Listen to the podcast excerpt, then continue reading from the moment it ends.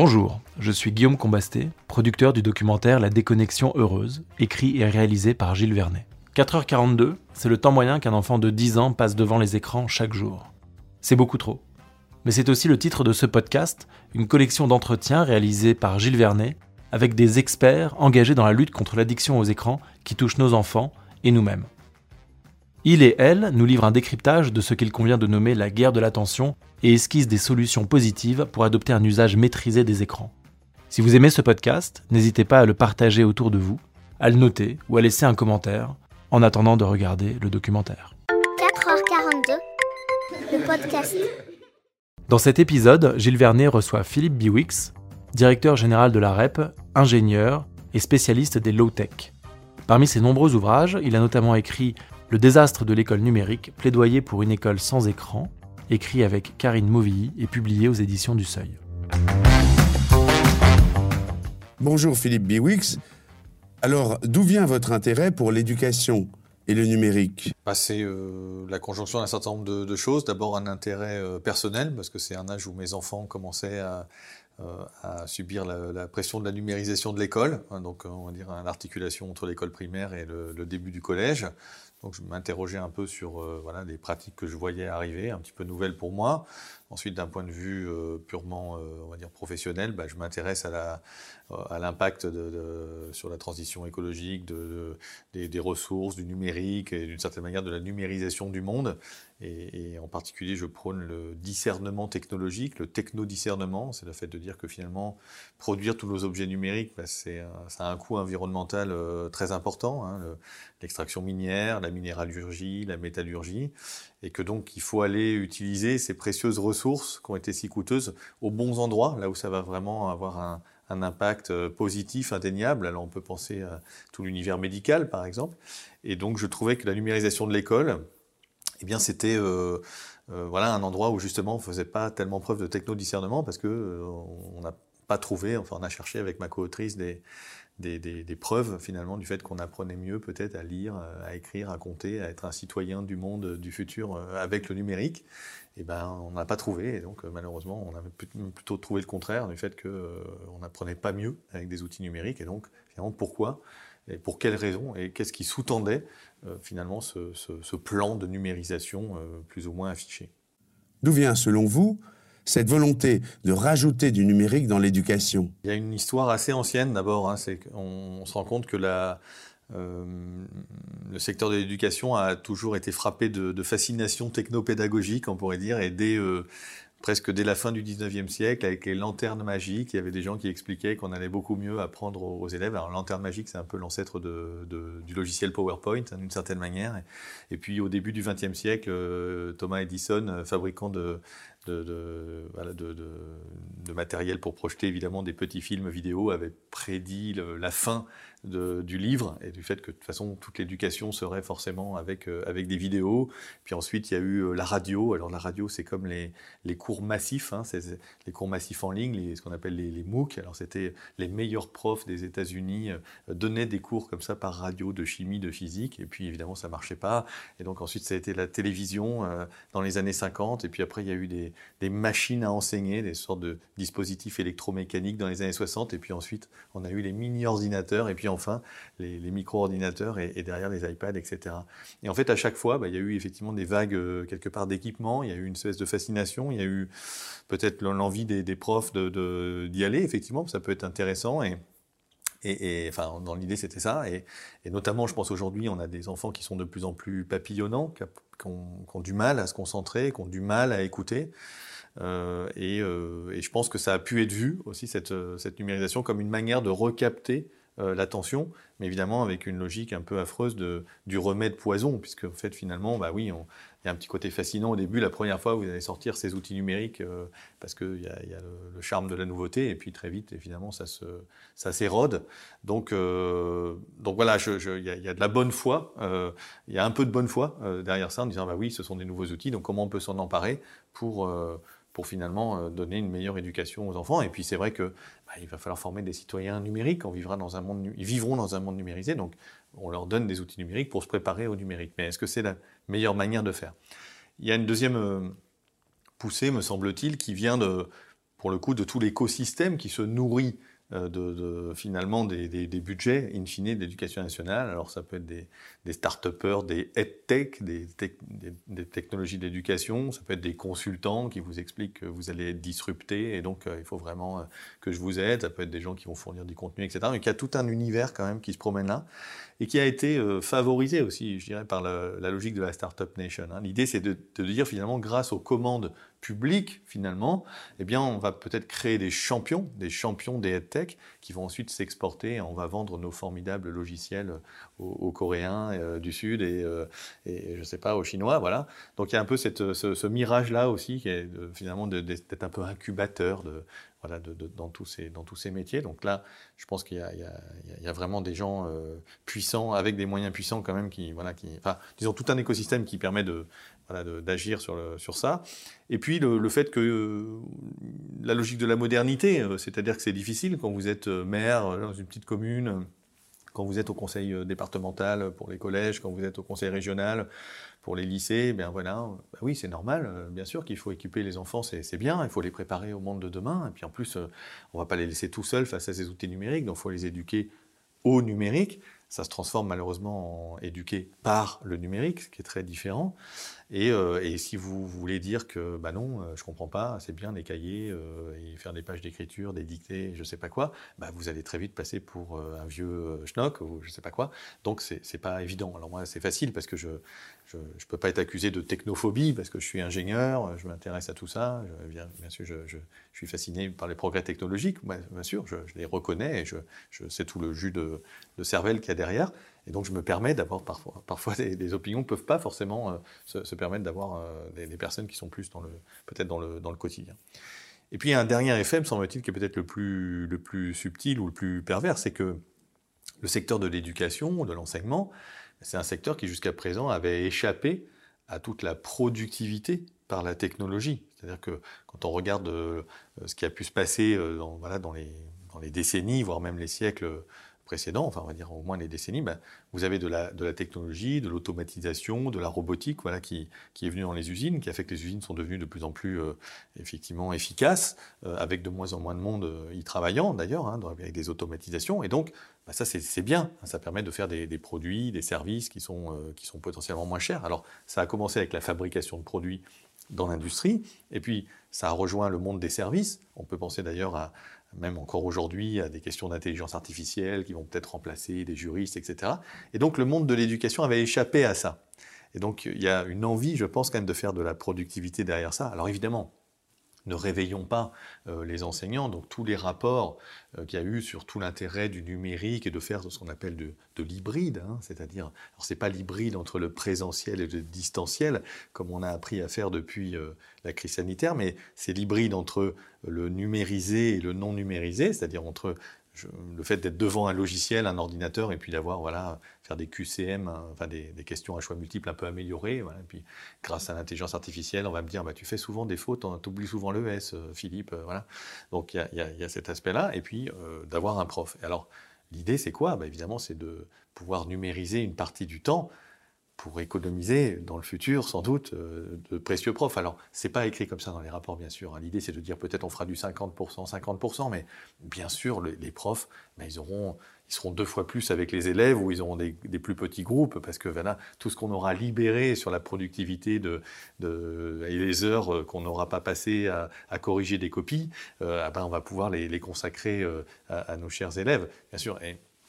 Sauf qu'on peut se dire que, tiens, bah, pourquoi est-ce que ça serait ce domaine-là qui échapperait finalement à, cette injonction de productivité dans le futur? Donc on peut imaginer qu'il y avait aussi euh, une idée de dire finalement, devenons plus efficaces, aidons les profs à devenir plus efficaces et éventuellement moins nombreux, mais on ne leur dira pas parce que de toute façon, voilà, on remplacera juste pas trop les gens qui partent à la retraite. Voilà, je pense qu'il y avait un petit peu ça derrière. Voilà, donc c'est une conjonction de plein, de plein de phénomènes. Pourquoi ne serait-il pas possible de remplacer les enseignants par le numérique? On a tous vécu, on a tous des exemples, soit personnels, soit dans son entourage, de, telle ou telle matière où on était bon ou pas bon parce qu'on adorait ou qu'on détestait le prof. Voilà, donc cette, histoire de relation enseignant-enseigné, bon voilà, c'est, je crois que ça doit dater de Platon ou d'Aristote déjà. il y a plein de choses qui ont été écrites très, sans doute pas du tout valables aujourd'hui sur l'éducation à travers les, siècles et les âges, mais il y a quand même cette idée-là. Et, euh, je pense que dans la médiation numérique, et je pense que c'était effectivement déjà vrai du temps de la vidéo, etc., il y avait quand même l'idée d'un enseignement qui soit plus ludique. Aujourd'hui, on dit gamifié, c'est plus à la, mode. Donc il y avait il y avait cette idée peut-être de, renoncement à l'effort. Et c'est vrai qu'on est dans une société qui renonce un peu à l'effort. Hein. Euh, on, voilà, on est dans le canapé, on commande un truc qu'on va se faire livrer, euh, on, on va même plus au cinéma, je sais pas quoi. On voit bien qu'il y a des effets là euh, assez récents qui sont assez, assez étonnants. Et donc voilà, c'est l'idée de dire on va apprendre en s'amusant, on va apprendre sans faire d'effort. Et en fait, je pense que c'est une erreur là aussi, c'est qu'il y a, en fait, il y a, il y a des ressorts de fierté d'avoir réussi euh, à, surmonter euh, des obstacles, d'avoir appris des choses, de revenir avec une bonne note alors qu'on n'était peut-être pas bon, etc. Et, voilà qu'on que, qu'on est en train peut-être d'annihiler à travers finalement cette, cette idée de, de, tout rendre ludique et de tout rendre très simple et, surtout de pas faire d'efforts. Alors après, peut-être que voilà, il y avait des, tout n'était pas parfait avant, loin de là. Évidemment, c'est complètement stupide de, d'idéaliser, je sais pas quoi, une école de la blouse euh, grise euh, et de la règle en bois euh, et pour taper sur les doigts, c'est certain.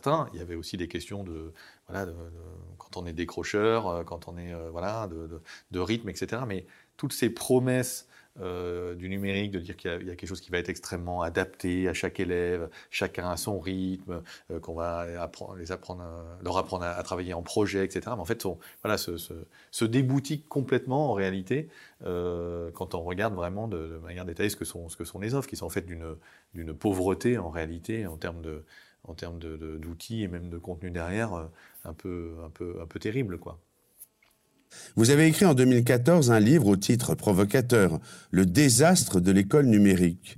Neuf ans plus tard, parlez-vous toujours de désastre? On en fait moins aujourd'hui sur le, sur le grand plan numérique pour l'éducation. En fait, nous, l'ouvrage, le déclencheur, ça a été en quelque sorte le, euh, sous François Hollande, où il y avait cette idée de faire un grand plan numérique et qu'en plus, le numérique, ça allait réduire les inégalités.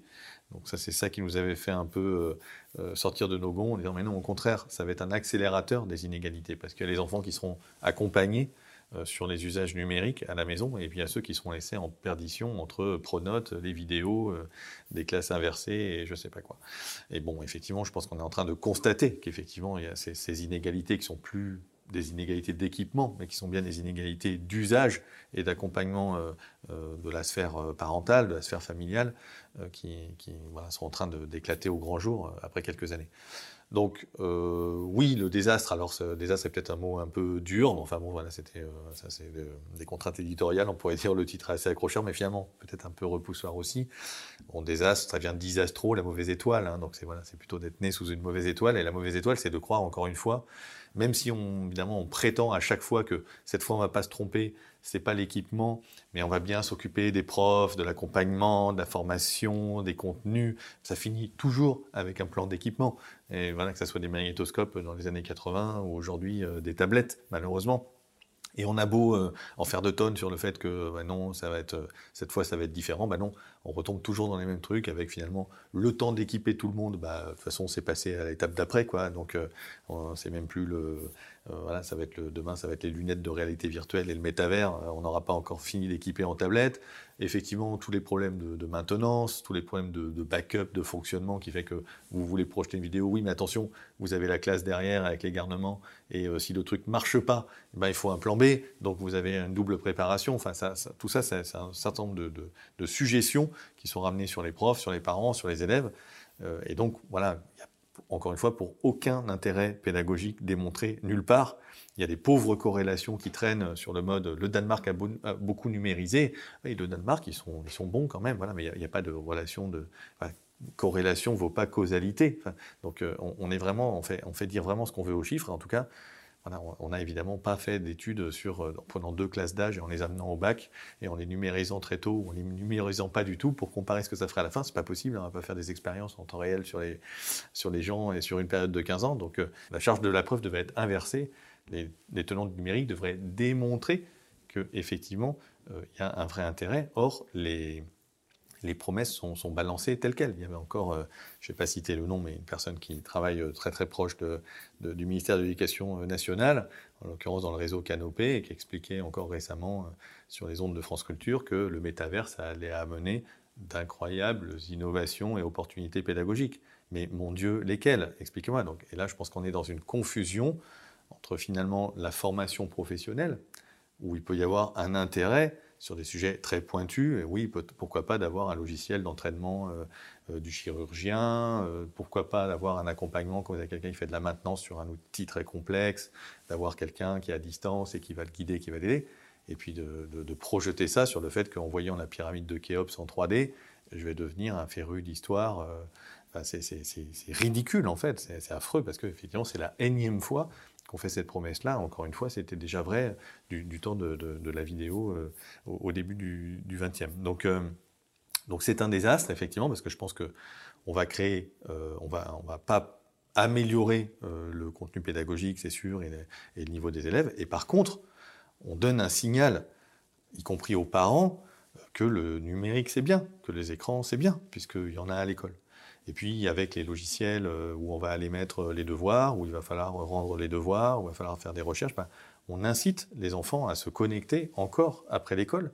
Évidemment, ben, quand on se connecte après l'école, euh, oui, on va aller regarder les devoirs qu'il y a à faire, mais on va aussi en profiter pour aller jeter un petit coup d'œil sur un jeu en ligne, sur un réseau social. Et du coup, on va contribuer à l'effet papillonnant de, ces enfants qui ont du mal à se concentrer, et, euh, encore une fois en donnant un signal aux, familles que c'est bien, et puis en, ne permettant plus aux familles d'être dans cette logique potentielle de modération du temps qu'on passe devant l'écran, parce que finalement, on ne sait pas si, euh, si euh, ces enfants sont en train de, voilà, de, faire leurs devoirs, de regarder ce qui se passe, de lire un message du prof ou lui répondre, ou bien tout simplement de, faire autre chose. Donc c'est vraiment terrible. Et euh, voilà, et à ça, ça s'ajoutent euh, eh bien des, potentiels, euh, les potentiels problèmes, alors qui sont plus, plus sanitaires, on va dire, de, voilà, de liés à la dépression, liés à voilà, enfin tout ce qui est lié à la pratique trop trop grande des, écrans, donc ils peuvent être sur voilà, qui vont du cyberharcèlement au, au, temps de, nuit, enfin au temps de sommeil, enfin, voilà, et, avec toutes les conséquences qu'il peut y avoir derrière. Donc, au lieu d'avoir une finalement une école qui pourrait être une sorte d'espace de, respiration, une presque un espace euh, le moins connecté possible pour finalement euh, montrer aux, enfants et même aux parents qu'il y, a un autre monde que le monde euh, totalement numérisé dans lequel effectivement de fait on vit et qui permettrait pourquoi pas de faire de l'éducation au numérique de manière extrêmement cadrée, eh bien voilà, on, les jette en pâture aux influenceurs de, réseaux sociaux qui habitent Dubaï en expliquant qu'on peut faire fortune pour pas cher et, en bossant pas. Voilà, donc c'est quand même un peu terrible. Quel type d'école peut-on imaginer pour demain si on continue d'aller vers le tout numérique? On peut pousser la dystopie assez loin. Nous, dans, dans, le désastre de l'école numérique, donc en 2016, on avait mis la photo d'un petit poulet euh, avec un casque de réalité virtuelle. C'est un prof de design de l'Iowa, donc un grand pays du maïs et du poulet, qui, qui racontait que peut-être on pourrait mettre les, des, poulets qui auraient l'impression d'habiter dans, dans la campagne alors qu'ils seraient élevés en batterie. Voilà. Et on disait bientôt peut-être pour vos enfants, et ça sera tellement pratique en cas de, en cas d'épidémie ou de, ou, de, ou d'attentat terroriste. Voilà. Donc euh, c'était un peu le.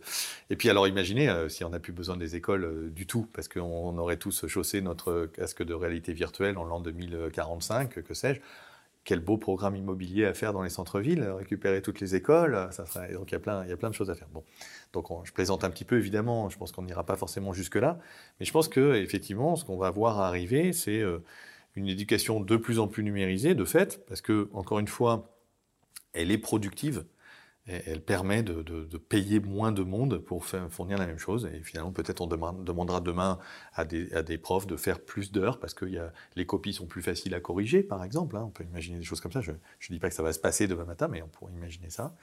Et, donc, des questions numérisées bah, de, mauvaise qualité, parce que finalement, c'est on est accompagné par un logiciel d'intelligence artificielle. Bon, il faut voir, pas forcément terrible.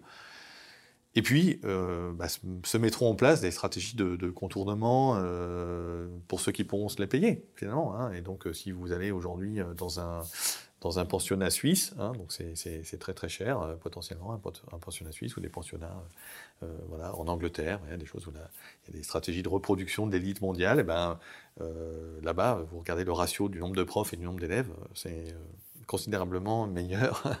enfin, il y a beaucoup plus de profs par élève. Voilà. Ah, pourquoi? Bah, Parce que voilà, c'est par, encore une fois par c'est par le, l'encadrement et, par la présence humaine qu'on apprend et qu'on arrive à motiver et à susciter la curiosité des, élèves. Donc il n'y a, pas de miracle. Donc moi je pense qu'effectivement il y a, ce risque d'avoir une base qui sera de plus en plus numérisée et sur laquelle s'ajouteront, pour ceux qui en ont les moyens, des, espaces d'éducation privée. voilà, sous, différentes formes.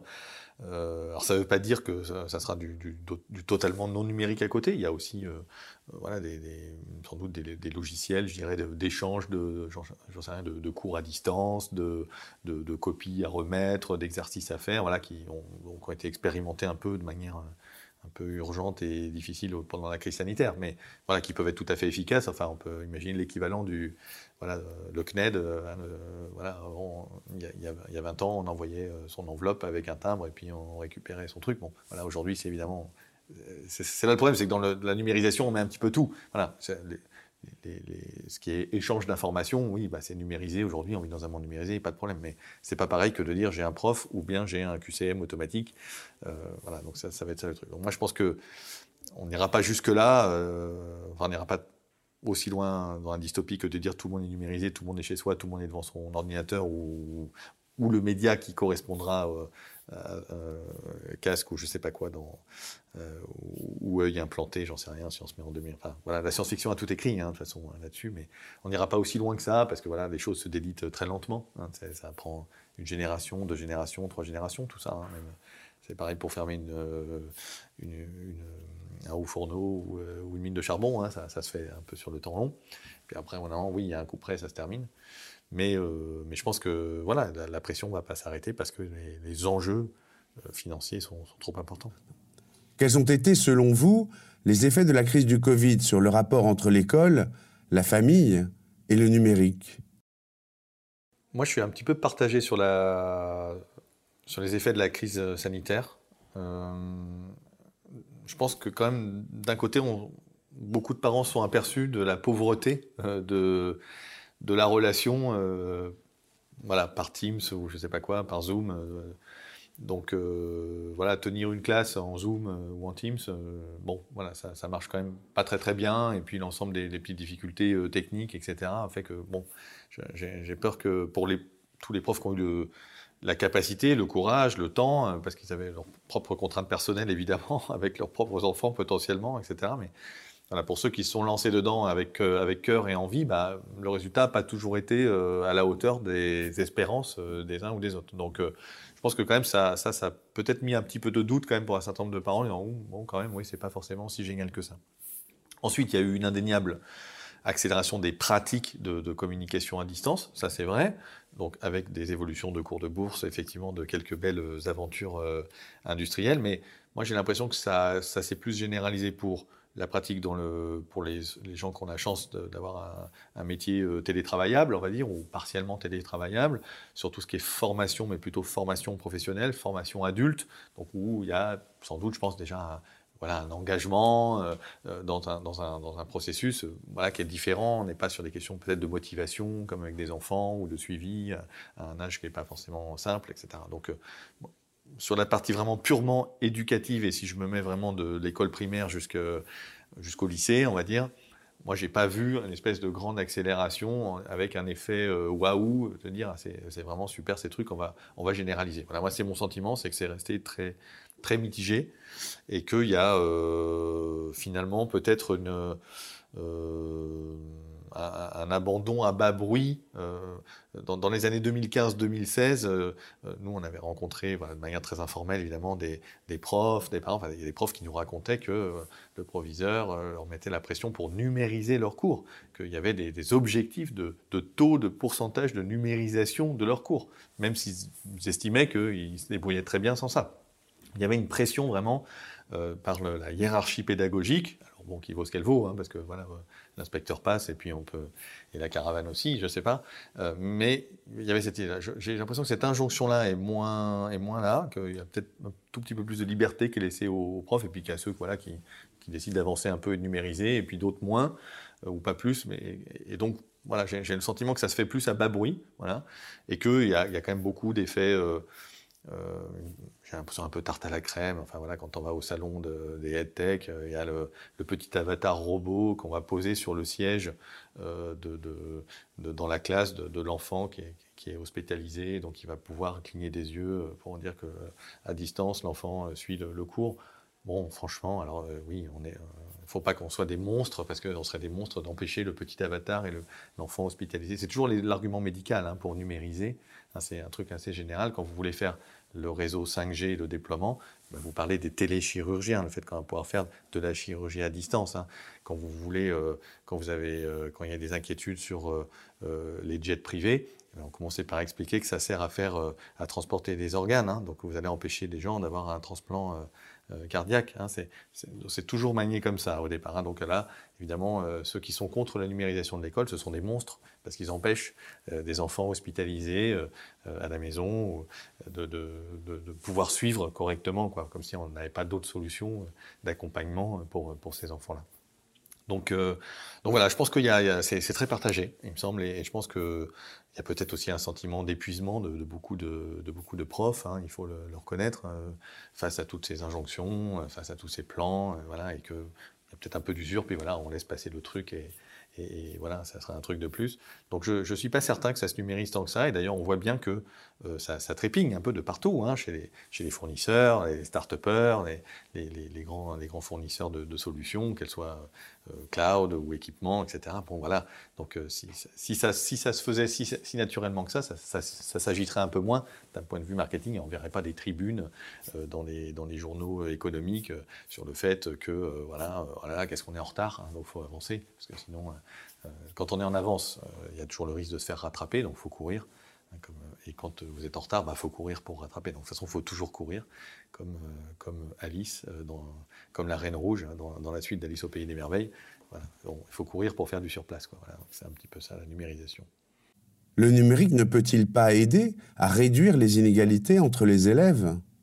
Ce qui rend difficile de s'opposer à, la numérisation de l'école, ce sont les arguments euh, de très bonne foi, euh, sans doute un peu fallacieux en réalité, qui sont euh, déployés par, les, par, les, leurs chauds partisans. Quoi.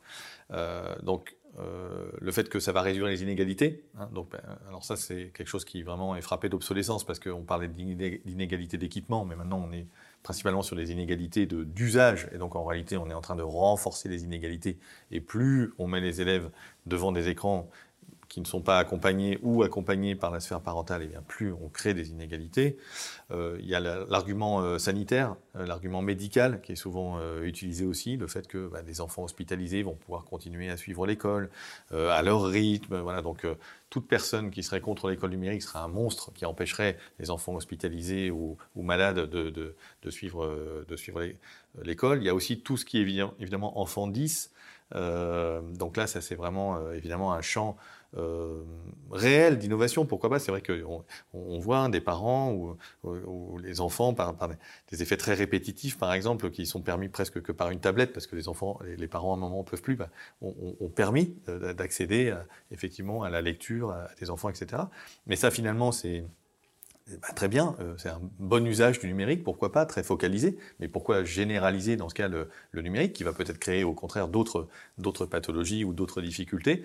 Mais voilà, on, a tous ces arguments qui viennent se, réunir et finalement qui viennent euh, euh, voilà, s'englober dans finalement le fait que bah oui, le numérique c'est une bonne solution, alors qu'en réalité malheureusement voilà, les remèdes proposés sont probablement très inférieurs aux poisons qu'ils vont distiller en même temps comment aborder le numérique à l'école pour à la fois préparer et protéger les enfants Il faut, peut-être déjà faire rentrer un peu plus les parents dans l'école, c'est-à-dire venir mobiliser les, parents. Il y a une petite anecdote, enfin moi je l'ai vécu, mais je pense que c'est tous les, parents qui ont des, enfants d'âge différent le, vivent, c'est comment la norme s'est décalée. Euh, il y a un moment, moi j'ai connu la norme où on avait le smartphone en quatrième. Et puis après, on a connu la norme où le smartphone, c'était euh, quand on arrivait euh, au collège. Important parce qu'au cas où on se ferait enlever, euh, je ne sais pas quoi. Et puis maintenant, la norme, bah non, on commence à dire que c'est 9 ans, c'est 8 ans, puis c'est les grands-parents qui, offrent le truc à Noël. Quoi. Donc il y a déjà des, questions comme ça. Et il y a un moment où les élèves, voilà, les enfants viennent voir leurs parents en disant mais tout le monde en a un sauf moi. on crée des normes. Bah, déjà, parlons-nous. parlons-nous entre parents, parlons-nous avec les profs. C'est quoi la norme? Et non, après tout, non, on n'est pas obligé d'avoir un smartphone à 9 ans, c'est pas vrai. Et tous les enfants n'ont pas dans la classe. Et, donc, comment on peut accompagner peut-être et pas juste dire tiens, tu n'avais rien, donc tu commences à tapoter, peut-être ouvres un compte sur le smartphone de, tes parents d'abord, et puis bah, du coup, tu échanges deux, trois petits messages pour pas être complètement exclu. Puis après, on pourrait imaginer des, méthodes comme ça. La deuxième chose, c'est que l'école puisse être peut-être un espace de sensibilisation au monde non numérique. Moi, il y a des choses qui fonctionnent. C'est-à-dire que la plupart des arguments pour le numérique, encore une fois, sur le fait de travailler en projet, travailler en groupe, de travailler à son rythme, de, de, euh, travailler de manière euh, ludique éventuellement, ben, tout ça, toutes les alternatives non numériques existent. Il n'y a pas de problème. On peut faire des, trucs ludiques sans numérique, on peut euh, travailler en groupe sans numérique, on l'a déjà fait. Donc ça, c'est une chose. Et puis, il y a des, choses qui fonctionnent. Je pense par exemple à la semaine sans écran. Je crois que c'est quelque chose qui est arrivé du, Québec, mais qui a été expérimenté littéralement dans des centaines d'établissements, qui est un truc un peu de dingue. C'est-à-dire, ça, consiste à dire pendant une semaine ou dix jours à la rentrée, on va proposer aux enfants de lâcher euh, l'ensemble des écrans. C'est de la science-fiction, on est d'accord. Et eh bien pourtant, le truc fonctionne, les élèves jouent le challenge très majoritairement, et puis dix jours plus tard, ils reviennent disant Monsieur, Madame, à la maison, on s'est mis à parler à table. C'est dingue. Enfin, c'est hyper intéressant. Pourquoi est-ce qu'on généralise pas une expérimentation qui vaut littéralement rien? Enfin, je veux dire, si, il faut un petit peu de monde euh, pour. Euh, il faut des volontaires, accompagner le truc, il faut se former un peu, etc. Il y a des méthodologies, mais c'est considérablement moins cher que de payer une tablette à chaque euh, collégien qui rentre en sixième. Considérablement.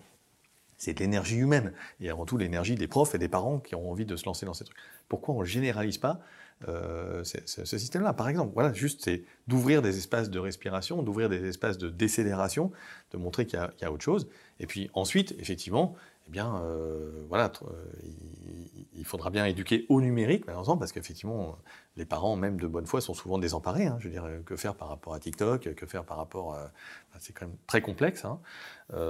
donc oui, pourquoi pas d'avoir, de se donner les moyens d'aider, d'accompagner euh, les élèves là-dessus.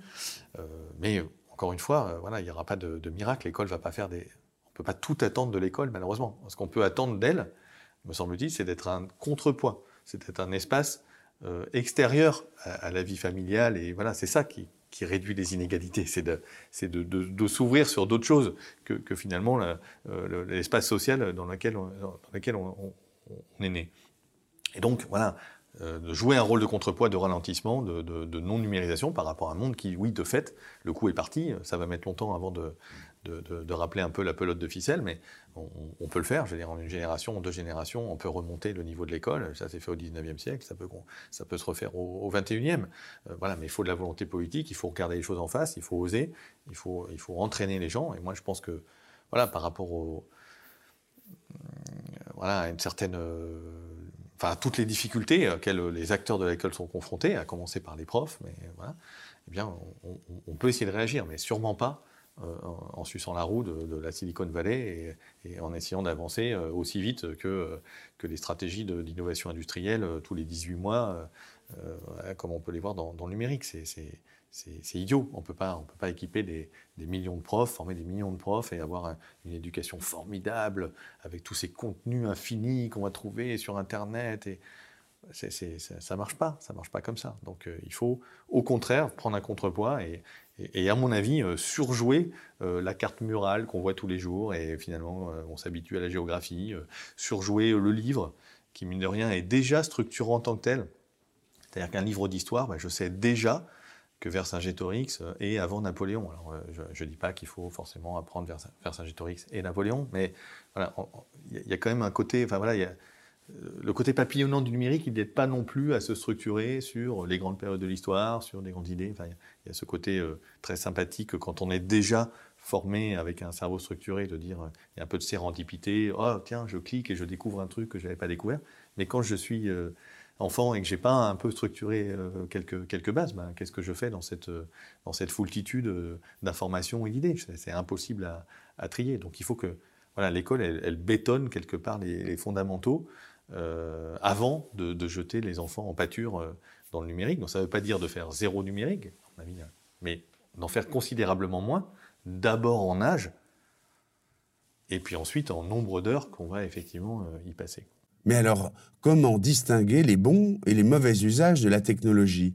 C'est très difficile de distinguer les bons et les mauvais usages de, la technique, de la technologie. on entend souvent que la technologie, elle est neutre, et puis ça dépend ce qu'on en fait finalement. Hein. On peut euh, euh, éplucher des carottes ou assassiner son voisin avec un couteau. En fait, non, la technologie n'est pas neutre. Euh, le penseur de la technique Jacques Ellul disait que la technologie, elle est ambivalente, elle est ni positive, ni négative, ni neutre. Elle est toujours à la fois positive et négative. Et donc on a effectivement Internet qui est un bien commun mondial qui permet d'échanger sur des papiers scientifiques avec euh, un professeur australien, qui permet d'aller chercher euh, sur Wikipédia plein d'informations euh, très structurées, voilà. Mais c'est aussi l'internet, voilà, de, des réseaux sociaux, des influenceurs, de, de, de, du cyberharcèlement, etc. Donc en fait, voilà, tout l'enjeu il est de, de, alors on vit dans ce monde numérique de fait, donc euh, voilà, on, y est, on y vit, on s'y soigne, euh, on y fait ses courses, et l'enjeu c'est de réussir à maximiser les bons côtés et avoir des garde-fous à réduire euh, les mauvais côtés, les espaces de danger. Voilà, donc c'est un peu Internet, c'est un peu comme un parc public, on pourrait dire. Voilà, il y a des trucs, des endroits peut-être un peu dangereux, je sais pas, là où il fait sombre et la nuit, et puis des endroits très sympas où on va courir dans la pelouse. Bah, est-ce qu'on laisserait nos enfants euh, jouer dans un parc public euh, qui est un endroit à la fois très dangereux et, euh, très sympa? Bah, En fait, non. voilà, on, voit bien qu'on aurait envie de les accompagner pour que ça soit moins dangereux et, puis de les laisser libres là où c'est vraiment très sympathique. Et c'est ça tout l'enjeu qu'il faut réussir à faire, ce qui est évidemment éminemment complexe dans un monde qui en plus est en mouvement et en innovation technologique permanente. Quel rôle a la politique selon vous dans tout cela? Avons-nous besoin de mesures publiques? Ou est-ce que cela ne concerne finalement que les familles et l'école? Le rôle du politique, il est indéniable, il est indispensable, mais comme dans tout le reste, comme dans la transition euh, environnementale, comme euh, on ne peut pas compter seulement sur le citoyen consommateur ou consommateur, parce qu'à un moment on est désemparé par la complexité. Pensons à la question de la souveraineté des données, à la question de la confidentialité, euh, voilà, ou au fait, de pouvoir se faire hacker ou j'en sais rien, ou, ou menacer ou autre. Donc il y, a forcément besoin d'un rôle de la puissance publique, à la fois sur les logiques de régulation, euh, sur des logiques euh, parfois fiscales, euh, éventuellement, hein, de dire qu'est-ce que vous faites chez moi, qu'est-ce que vous faites ailleurs. il y a plein de pays qui sont très, très imposants avec Internet en disant les datas, elles sont chez moi et c'est tout. voilà, donc on est peut-être un petit peu naïf en Europe, mais cela dit, il y a je pense que la puissance publique s'empare de ces sujets. Et puis, encore une fois, il y a la question de la prescription, la question de la manière dont, la, ce qu'on achète, qu'est-ce qu'on achète? Est-ce qu'on achète des ordinateurs, des tablettes? Est-ce qu'on achète, euh, est-ce qu'on essaye de monter une filière d'ordinateurs durables qui serait, euh, qui pourrait euh, fonctionner pendant 10 ans et qui ne serait pas frappé d'obsolescence au, bout de 18 mois? Enfin, on peut imaginer plein de choses comme ça. Et puis, la question, encore une fois, de l'exemplarité, de l'entraînement, du soutien au programme de recherche. Qu'est-ce qu'on soutient finalement? Est-ce qu'on soutient l'école numérique le, métavers et puis euh, les data scientists, je ne sais pas quoi, et l'IA, ou est-ce qu'on essaie aussi de soutenir d'autres choses avec des clubs de réparation, de bricolage, euh, le, fait de, rendre plus vivace l'envie de, s'occuper de ses mains, la relation main-cerveau, c'est quand même ce qu'a fait Homo sapiens a priori, donc de, revaloriser aussi les gestes manuels, le, travail manuel. Enfin, donc là, il y a voilà, c'est un enjeu qui dépasse euh, la numérisation de l'école, mais à mon avis qui fait partie des, éléments de refondation, euh, si on devait euh, l'imaginer. Cet épisode touche à sa fin. Merci pour votre écoute. Si vous voulez en savoir plus sur le tournage de la déconnexion heureuse, retrouvez-nous sur Instagram, Facebook ou YouTube.